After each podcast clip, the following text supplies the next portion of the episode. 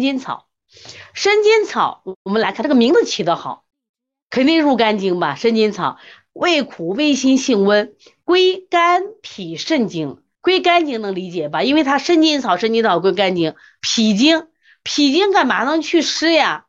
肾经的，我们知道，我们现在很多人是就是腰一不出问题嘛，是不是腰出问题？所以它可以祛风除湿、舒筋活络。生筋草，你看没？我们来看一下刚才说的木瓜，人家木瓜的功效，你别看木瓜长得圆头圆脑的，但它的功效第一个词儿就是舒筋活络。注意啊，中药里的功效，谁的功效主要谁在前头？所以木瓜的舒筋活络就在前头。另外，它是一经一药入二经。我们再看生筋草是入三经，入三经，它祛风除湿是主要功能，舒筋活络是第二功能。我们来看一下，能治疗风寒的湿痹，注意风寒的湿痹会多一些，关节的酸痛。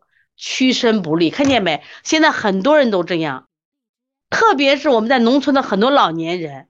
你说你今天把这个药学了，你就光做这一项，你能治多少病人？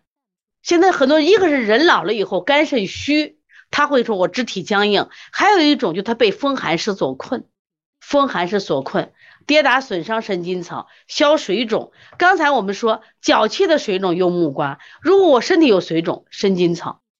生筋草这个名字就不用说了，我们说那我腿抽筋儿，我配上木瓜，再配上生筋草，可以不可以？可以。你像我们现在我们儿科里边哪些病能用生筋草？大家说一下。儿科病的哪些病能用生筋草？大家说一下。这是中药嘛？中药你就煎着煎着喝，泡脚嘛。都可以用嘛？因为我们今天学的是单位中药，将来你们在学方剂的时候，方剂是组合的嘛？单位药就单位用嘛。等学组合的时候，整个方剂来说啊，来说一下，我们今天儿科的哪个病可以用生筋草？来说一下，儿科儿童的病里边。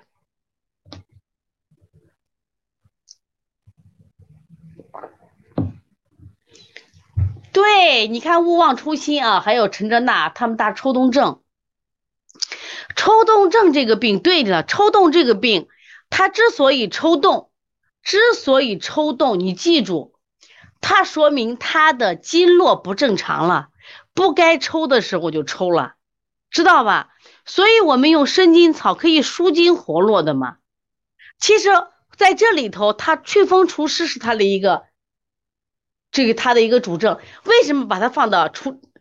为什么把它放到这个除湿剂里边了？祛风湿病了，因为它祛风除湿里边作用很大，但它舒筋活络是我们今天所要提到了呀。那这小朋友他为什么抽动？是他的什么经络我们运行不正常了？要么是因风的影响，要么是阴阴虚。不得濡养的影响，那我们生筋草就可以帮助他舒筋活络，让他恢复正常。这个潘潘问到了，生筋草怀孕的水肿能吃吗？你怀孕的水肿和这个生筋草的这个水肿肯定病情不一样，病情不一样，这个你要这个问一下这个医生，为啥呢？就是我们说这个水肿，一般比如说我们讲这个五苓散。猪苓汤，最近我们正在学这个祛湿剂里边五苓散，它是这个我们比如说膀胱不利的蓄水症，蓄水症里边我们可以通过它利尿，因为你现在是怀孕，怀孕是重点人物，你必须要了解，就是你现在这个水肿和它这个水肿意义一样不一样，知道吧？啊。